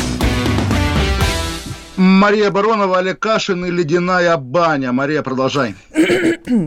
Да, мы до рекламы обсуждали, получился бы из, э, из, если бы СССР остался в живых, получился бы у нас современный Китай или нет. Но Олег Кашин стращает, что получился бы, я говорю, что нет. И вот пример с ледяной баней, когда я, я химический факультет закончила, когда мы учились на химфаке, был китайский студент, которого я попросила принести э, снег с улицы для того, чтобы реакцию проводить при холоде. И вот он взял ведро и пошел за снегом. Но ну, и, и он взял дырявое ведро, и когда он принес это самое ведро назад, половина снега растаяла, ну, и я на него наругалась в, в общем, агрессивном стиле, как я обычно это делаю, говорю, ну, там, принеси нормально, возьми нормальное ведро. Смотри, у тебя же здесь дырка. Он сказал, ага, понятно, взял это же ведро, что я не разометила, и побежал опять за снегом. В общем, понятно, что пока он до пятого этажа дошел, опять у него этот снег вылился половина. Ну, если, если ты знаешь э, китайскую, как бы, пропагандистскую э, мифологию, да, там есть такая фигура Лэй Фэн. Знаешь, какой Лэй Фэн? Лэй Фэн. Лэй Фэн. Нет, тот, который очень долго старается, старается и, наконец, понимает, что от него хотят ну, не совсем понимает, потому что он, э, да. его, поставили, его, его поставили на часы стоять возле телеграфного столба, а столб почему-то упал, но он не имел права отойти и, соответственно, умер от удара столба, и его Примао сделали героем именно как человек, который верен выполнению приказа до самой смерти. Вот, собственно, да, понятно, на самом То деле... То есть это, Пантелеевское да, честное слово имеет такое... Гипертрофированное. Да, да, да, да, да, вот буквально. Но я не знаю, что было раньше на самом деле, но тем не менее, вот есть была такая присказка еще в 90-е у либералов, когда такие там, не знаю, неосовки говорили, что ах бы нам как китайский вариант, а они говорили там, Чубайс говорил нагло, улыбаясь в телевизор, что невозможно, потому что у нас нет столько китайцев. И это правда, и это, конечно, хорошо. А к вопросу об историях, которые вот мы не успеваем рассказать из-за того, что наступает рекламная пауза, я просто вспомнил, что позавчера мы с Эдвардом начали, я ему начал рассказывать интересную байку, а тут бабах, программа закончилась, и я дальше я забыл. Ты, может быть, знаешь про Станислава Речкалова, такого старого анархиста известного, который во, во время старта дела сети успел убежать как бы в Париж. А, да-да-да-да.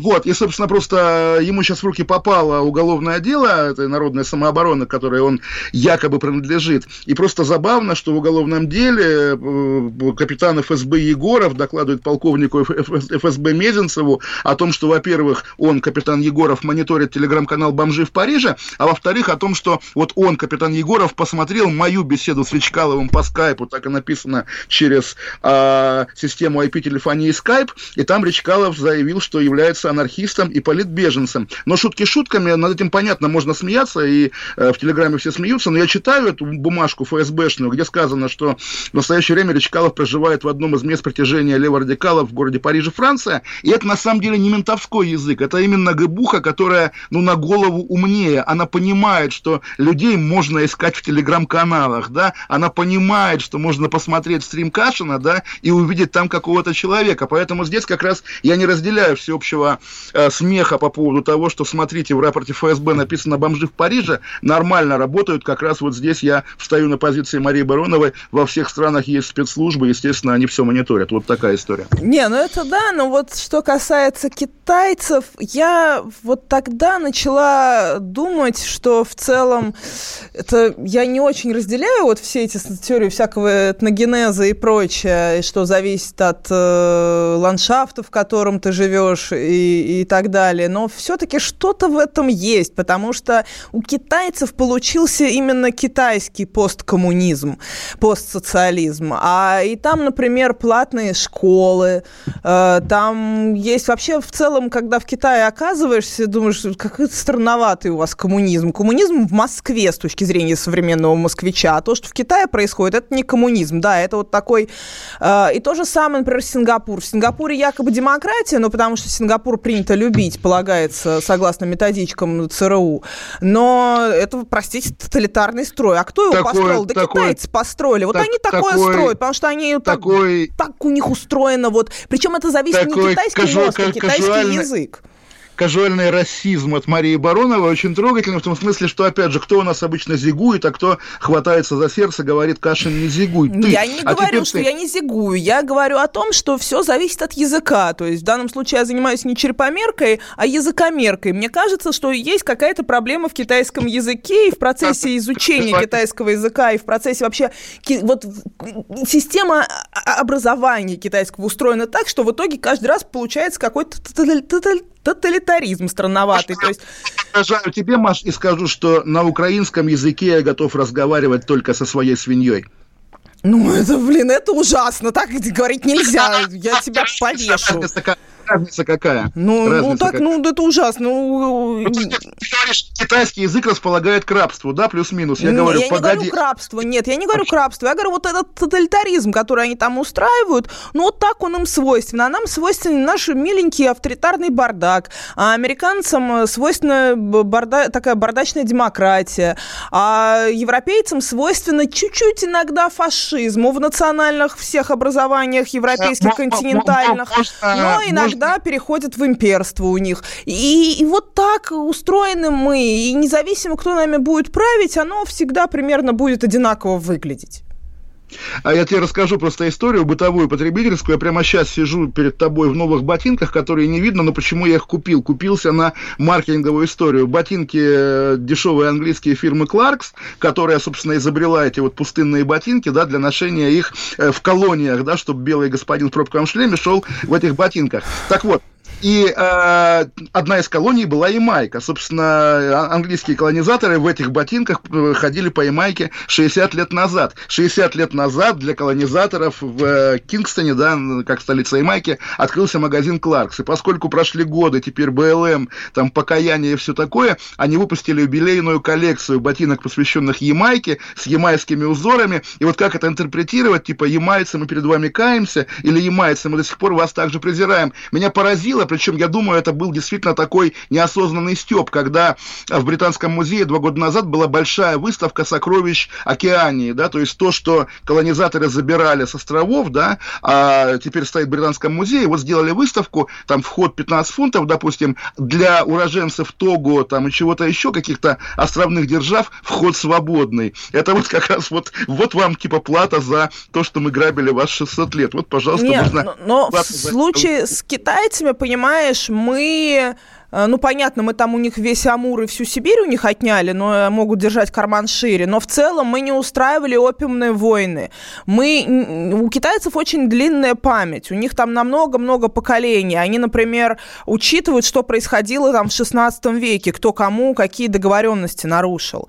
Э, Но это, кстати, вот очень принципиально отличает их от России, например, потому что в России, несмотря на то, что они там постоянно уничтожают все ценности, ну, всякие материальные, там из серии мебель, посуду, все выкидывают, и у них все в мусор идет и прочее, они не относятся к этому с пиететом. У них при этом очень-очень, несмотря на все это пере- культурную революцию и все перевоспитание китайское, которое тоже происходило в 20 веке, как и с нами, у китайцев очень при этом длинная семейная память, невероятно длинная по сравнению с там, ну, а русских там вообще речи нету. Не, не, хват- не хватает в студии Марии Захаровой, которая Но, китаистка. но, но, но, но, но, Вспомнил- А. Вспомнил, и- иер- иероглиф хороший есть у китайцев, да, он э, расшифровывается как заманить на крышу и унести лестницу. Я к тому, что китаец нам, естественно, не брат, никогда мы не будем братьями, и китаец, естественно, нам потенциальный враг, с которым еще, Да может нет, быть, ну просто я не очень понимаю, я просто не очень понимаю весь этот дискурс по поводу как бы китайцев. У китайцев сильно больше, они точно большинство, и это точно, э, ну, я Они, не... они- они- они точно, погоди, кто у большинства? Большинство где? В мире или в Китае? В Китае это много разных китайцев. В мире, в мире на... много китайцев. И я на... не очень понимаю. То есть а, это люди очень, с очень крепкими связями. Мао Цзэдун создавал все эти триады, в том числе, чтобы были крепкие связи э, между китайскими иммигрантами и Китаем. И китайцев, ну, как бы, ну, у них есть своя община, которая их всегда защитит. Поэтому я точно не считаю, что китайцы являются меньшинствами, и точно не считаю, что мы имеем хоть какое-то отношение э, вот ко всей истории, которая была нехорошая в 19 веке, происходила с Китаем. Мы, в общем, много, с точки зрения китайцев, мы много хорошего китайцам дали, как это ни странно. Это вот пока не наступила пандемия, они все были на площади революции. Почему? Ну, у них там одно из точек экскурсионных, потому что, ну, вот там коммунизм, они же его сохранили и переделали на какой-то свой лад и прочее. Но это вот надо, такой... надо им Ленина продать, тело Ленина, чтобы закрыть тему мавзолея, вот, наконец. Кстати, хорошая идея. Причем наши тоже будут ездить чаще в Китай и смотреть. И, ну, вообще это нехорошо по отношению к Ленину. Ленин, мне моя мама говорила, что Ленин хотел, чтобы его похоронили с мамой. В этом плане... Не, ну, э, это, это известно, откуда байка пошла. Это в 89 году депутат и публицист, э, философ Корякин на съезде депутатов сказал, что в детстве слышал такое, но никаких документальных доказательств про желание быть похороненным с мамой нету. 8 800 200 ровно 9702. Звоните нам после новостей, а Маша сейчас скажет, Мы что... еще обсудим еще, хорошо ли, что СССР или нет, но в целом помер Максим, да и фиг с ним. Вот правда. Олег Кашин, Мария Баронова, оставайтесь с нами.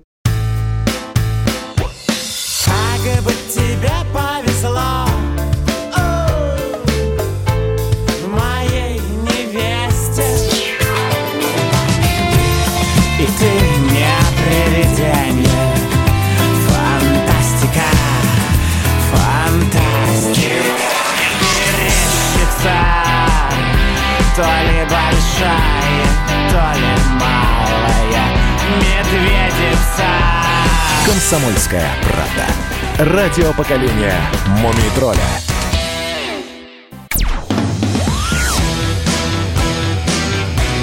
«Война и мир» с Олегом Кашиным и Марией Бароновой. Программа, которая останавливает войны и добивается мира во всем мире. Мария Баронова, Олег Кашин или, Маша, я тебя перебил? Да, я все еще Мария Баронова, а ты все еще Олег Кашин. Ты просто начала говорить про то, что э, умер Максим да и Фиксим в контексте распада Советского Союза, и прямо э, можно маленький мемуар слишком рифмуется. Я дословно таким образом, то есть развалили Союз, но и бог с ним, закончил этой фразой свое студенческое сочинение 20 лет назад на конкурс, а, посвященный, соответственно, десятилетию распада Союза, и занял второе место мне приз вручал покойный Петр Вайль, Вайль и вот э, я похвастаюсь, да, первое место была стажировка в Праге на Радио Свобода, а второе место были просто 500 долларов наличными, и, соответственно, я был более доволен, чем тот юноша, который уехал стажироваться в гнездо антироссийской пропаганды. И я потратил эти 500 долларов, как сейчас помню, в Москве, прямо там в магазине, если помнишь, Сток-центр, куда поступали якобы э, изъятые на таможне товары, а на самом деле какие-то паленые, соответственно, там, Прада, Трусарди и так далее, накупил всевозможные одежды и был счастлив. Вот так Советский Союз, так сказать, распавшись, заплатил мне 500 долларов, за что ему благодарен, да. Просто 500 долларов в 2001 году была зарплата моей мамы, которая была главным актуарием военно-страховой компании, на минуточку. То есть это была большая зарплата вообще Да, московская. это на, на, нормальные деньги, приятно было, конечно. Да, это прям мощно. Нет, но я, э, я просто, если посмотреть вот окончательно, это хорошо, плохо, плохо. Единственное, нужно смотреть на социоэкономические факторы. Единственная страна, выигравшая от развала Советского Союза, является страна под названием Россия. Исходя из этого, я считаю, что в целом можно довольно злорадствовать. Мы, те самые люди, которые больше всего переживаем э, о судьбе СССР, то есть мы переживаем о том, что произошло со всеми остальными людьми. А нам-то стало лучше. Нам стало лучше, нам, всем россиянам Слушай, стало про, лучше. Про, Слава про, тебе, про, Господи. Я опять же, как криптопатриот Прибалтики, спрошу тебя осторожно, а Эстония конкретно, где пенсии в евро превышают российские на порядок? Слушай, она ну Эстония, чем... Эстония, да, Эстония, это отдельно. У меня тоже же Мы же оба с тобой обожаем, причем мы в разнобой никак не влияли друг на друга, мы с Кашиным оба обожаем Эстонию. И я такой вообще имперец адский совершенно, да, у меня наше отечество, все человечество, а Эстония это, ну, Э, особенно такого имперца, как я, должна возмущать. Но нет, я ее обожаю. Я очень люблю не, Эстонию и эстонцев. У меня, у меня здесь ничего нелогичного нет. Я как раз не раз декларировал, и эстонские дипломаты даже это заметили, мне цитировали, хотя они не понимали, в чем, в чем подвох. Я говорю, что моя мечта, чтобы русские в России чувствовали себя так же, как эстонцы в Эстонии. Хотя в России это 282 статья так говорит. А... Да, они, видимо, они в этом плане немножко такие в лесу сидят, и из лесу вышли. Они не очень понимают, они часто не очень понимают, как жутко звучат для всех, даже для таких же русских с хутора и таких же северных русских, как и они, таких же прибалтов, как и они. А, их слова, они, конечно, в этом плане они меня завораживают своим вот этим, в том числе, Нет, ну, таким мрачноватым обаянием. Но... Конкретно Чирикову, нашу бывшую знакомую, давай вспомним, да, которая да, эмигрировала. Да, да, да, да, Выучила язык, дети выучили язык, дети ходят в эстонскую школу, но в итоге она пишет президенту Эстонии, госпожа президент, ну как, какого черта, да, мы уже полностью сделали все, чтобы интегрироваться. Почему нас не считают за людей? Пишет Евгения Чирикова. У Троицкого, по-моему, не так, но он живет на глобальном Брайтон-Биче, на том же, на котором, собственно, мы, да. Ну, просто Троицкий побогаче, видимо. Но в любом случае, в любом случае, я, Эстония стоит отдельным, но даже Эстония, конечно, на 25% сокращения населения, но это чудовищные цифры. Хотя, с другой стороны, что там, в лесу и не нужно большое население. Ну, слушай, город Таллин не в лесу, хороший город, все нормально. А у нас звонок есть, говорит. Андрей из Москвы. Андрей, здравствуйте. Да, добрый вечер, да. Да, Сейчас дошла тема опять про Крым, да. Вот скажите, пожалуйста, значит, есть такое мнение, что Э, Путина, э, мягко говоря, американцы попросили забрать Крым. Ну, попросту приказали. Вот. И как бы есть косвенные подтверждения этому. Ну, Какие? Ну, есть со стороны украинских политиков, которые заявляли, что им якобы американцы запрещали противодействовать там в Крыму, на Донбассе и так далее. Также сам лично Гиркин подтверждал, что вторжение на Донбасс ему никто не разрешал, то есть приказа не было он сам пошел на свой страх и риск, потом были даже э, попытки его оттуда, ну, вообще запрета туда, чтобы он туда... Да, конечно, конечно про вот. понятно, а про Крым, да, да то есть, ну... Угу. Вот реально, вот, что американцы как бы попросили, ну, Путина забрать Крым. То есть у них там были свои интересы, то есть это их не Слушайте, дела. Андрей, смотрите, ваш, ваша... А, что про Китай? Ну, давайте про Крым закончим. Просто а вывод-то теория... какой? А, ну, после к тому, что вот что вы думаете по этому поводу, потому что китайцы решали свои проблемы с Китаем.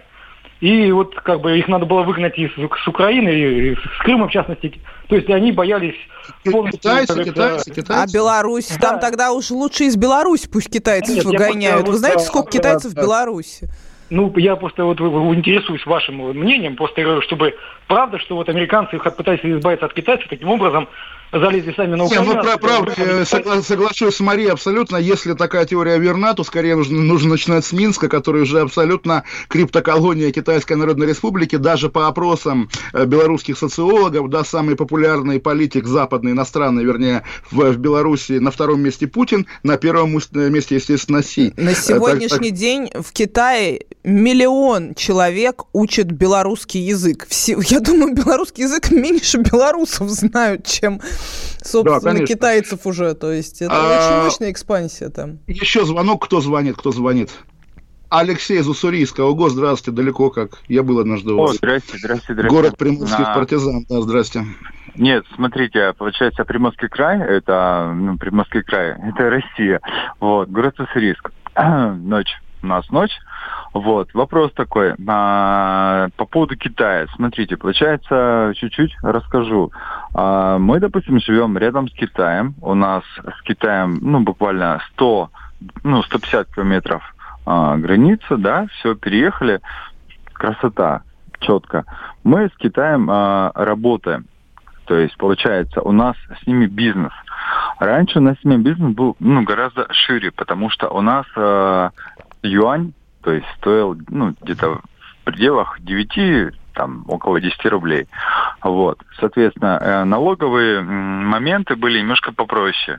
Сейчас э, налог стал посильнее, бизнес стал пожестче, и, соответственно, те моменты, которые э, происходили непосредственно э, связанные с Китаем, они э, приграничные города, те, которые э, там есть, вот, и у нас те, которые к ним относятся, это пограничный, это Полтавка, вот эти все моменты, то есть они все э, немножко стали, ну, грубо говоря, загинаться. Mm-hmm. Вот. Смысл? А, я не думаю, что у нас э, идет э, экспансия из Китая поскольку... Э, ну, а, я вот сразу и... перебью. На, на самом деле, да. вот, э, естественно, ваше свидетельство с мест безумно ценно. И сам, как бы, естественно, э, первый раз оказавшись в Владивостоке, удивлялся, а где китаизация, где китайцы, почему дворники узбеки, да, почему все гастарбайтеры, как в Москве, среднеазиаты. Главная проблема, да, ну, понятно, до пандемии, наверное, но все же, сколько китайцев в Петербурге, сколько китайцев в Москве, сколько китайских... Это туристы. Денег. Это туристы туристы, да, это простите. разные люди. Это, но... это, это, не, это не, а это не обычные туристы. В чем Нет, проблема? Стойте, стойте, стойте, стойте. Вы разве не знаете, что такое китайский туризм? Китайский турист приезжает в Москву, идет в китайский магазин покупать китайский товар. Это замкнутая экосистема, которая к российской было. экономике... Это раньше, да. Павел, это, это было раньше. Это он Я, не Павел, он Олег. Да, ой, да, ой, да. Да, да, он Олег, да. А, просто это было раньше, ну, сейчас чуть-чуть по-другому. То есть они к нам приезжают за конфетами, за молоком, за золотом, потому что у них это не производится. Ну, а именно... Они еду считается российская еда у китайцев, Олег. Да. А, а, а китайская, российская еда считается очень крутой едой для китайцев, поэтому мы этот рынок долго осваивать йогурт, начинаем. Что такое, да, для них йогурт, Мария, да? Да.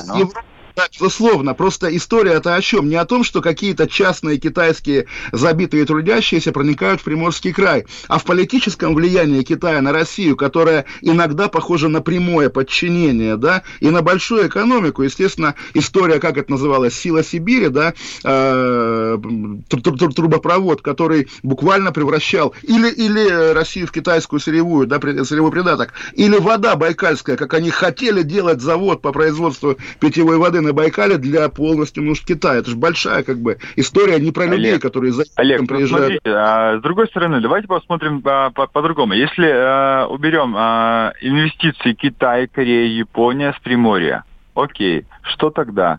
Что дает э, Москва Приморью? М? А ну, наверное, наверное, ничего, но мост построила и остров русский застроила, да. Ну, то, тот, который замерзает, да? Разумеется, разумеется. Нет, тут-то вы меня не агитируете против федерального центра. Естественно, российский вот этот псевдофедерализм еще аукнется, да, когда Москва вспоминает о регионах только в дни, когда нужно, там, не знаю, выборы провести или какое-нибудь международное мероприятие, типа саммита или Олимпиады. Естественно, тут вопросов нет. Другое дело, что выбирать между федеральным центром и Китайской Народной Республикой в пользу Китайской Народной Республики тоже, наверное, было бы недальновидно. Сейчас мы, наверное, уже уйдем на две минуты перерыва, и остаются последний, последний блок, когда будем принимать звонки. Еще 8 800 200 ровно 9702. Мария Баронова, Олег Каш, программа «Война и мир». Оставайтесь с нами. Кто виноват и что делать, в нашей стране знает каждый. А вы попробуйте предсказать, что будет – Каждый четверг в 8 вечера по московскому времени главный редактор «Комсомольской правды» Владимир Сунгоркин делает прогнозы, как станут развиваться события. И у него это отлично получается. У нас очень сильная налоговая служба. Руководитель ее, господин Мишустин, это один из выдающихся управленцев. Ему бы возглавить правительство. Байден может победить с минимальным перевесом. И, скорее всего, они будут спорить, ходить в Верховный суд, доказывать. Карабах станет азербайджанской территорией, каковой она является по всем международному праву и, извиняюсь, по решениям, специальным решениям Организации Объединенных Наций. К лету исчезнет вся эта пандемия, и мы перейдем к нормальной жизни. И дальше я бы прогнозировал, будет огромный всплеск во всем, в экономике, в потреблении. Я предрекаю, что где-то уже к осени будет серьезный бум всего хорошего против всего плохого.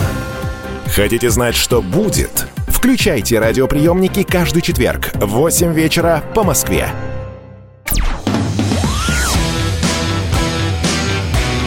«Война и мир» с Олегом Кашиным и Марией Бароновой. Программа, которая останавливает войны и добивается мира во всем мире.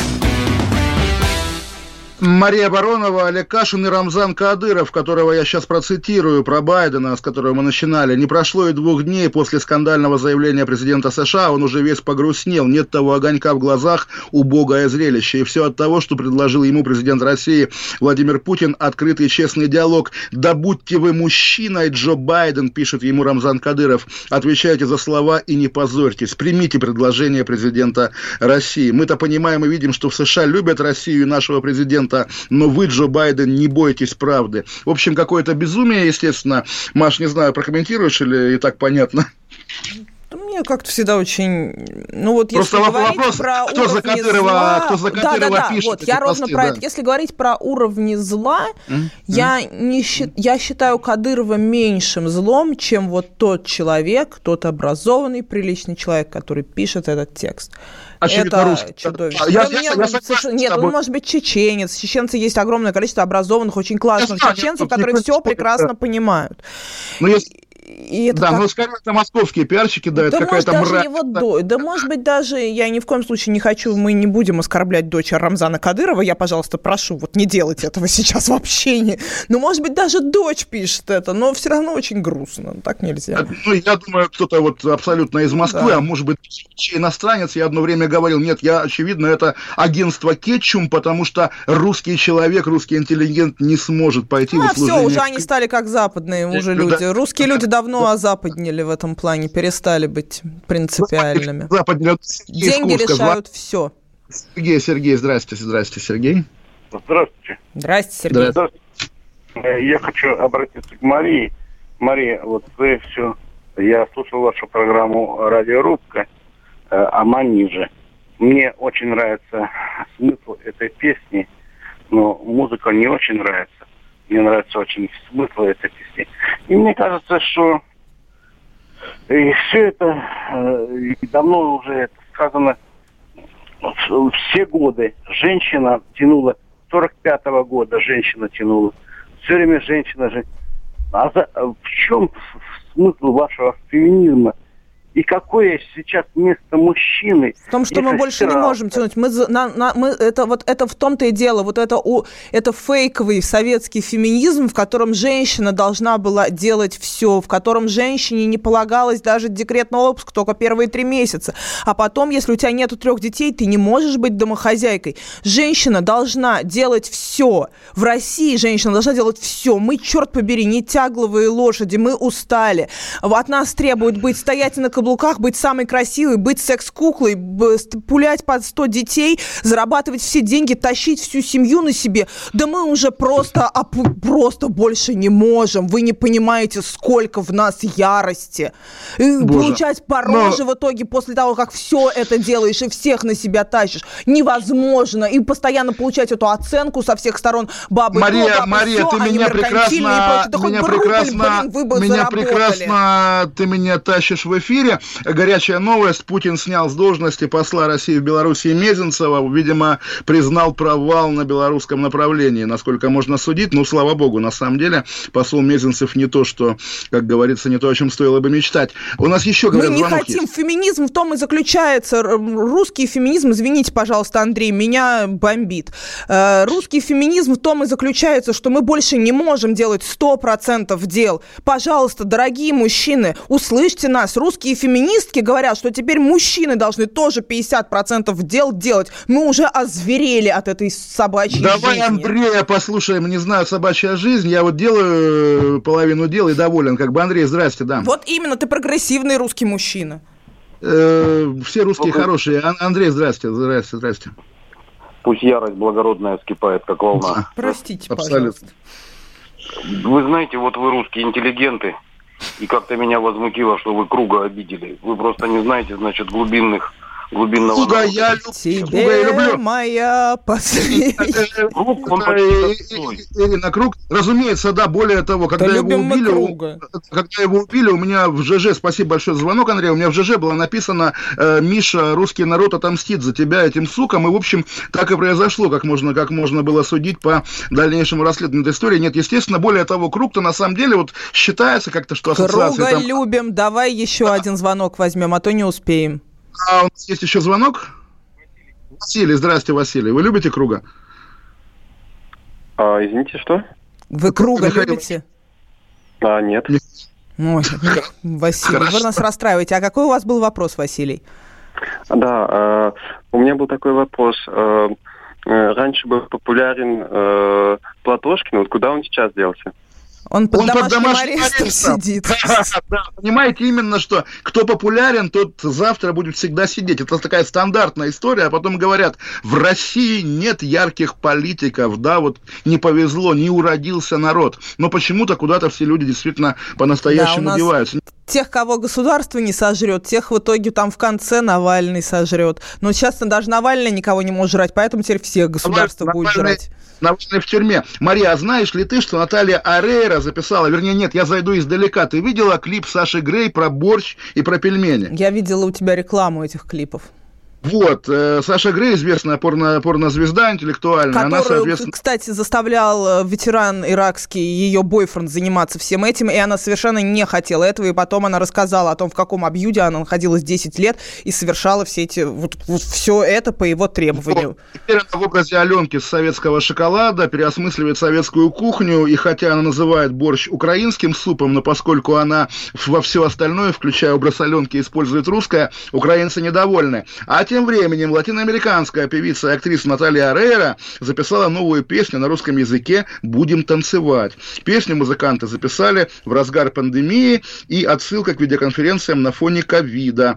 Э, Певица выражает уверенность в этой песне, что в скором времени люди вновь смогут быть рядом и пока призвала танцевать танго по отдельности на русском языке. Ну, понятно, на самом деле, Наталья Арейра, ее даже называли. У меня Наташа, даже там. му- мурашки по коже. Это очень специальная новость для тех, кому немного за 35. Больше не люди старше 45, не, не люди младше 35, нас не поймут. Но наше поколение, вот 78-85, это, конечно, поймет. А вот как, как раз удивительно, э, для меня она была уже, я немножко, видимо, постарше, то есть э, это, это, популярность я не разделял, в мое время была Вероника Кастро из фильма «Богатые тоже плачут», которая первый сериал такой, да, латиноамериканский, который в Кремле принимал. Не, Бур- ну это смотреть было невозможно. Молодежь это не смотрела. А вот э, Дикий А, Ангел дико полюбила. Дикий Ангел... все смотрели «Богатые плачут» и «Санта-Барбару», а мы уже пора Арейра слушать. Наталья Рейра, Олег Кашин, Мария Баронова. Берегите Россию. Встретимся через неделю. Пока.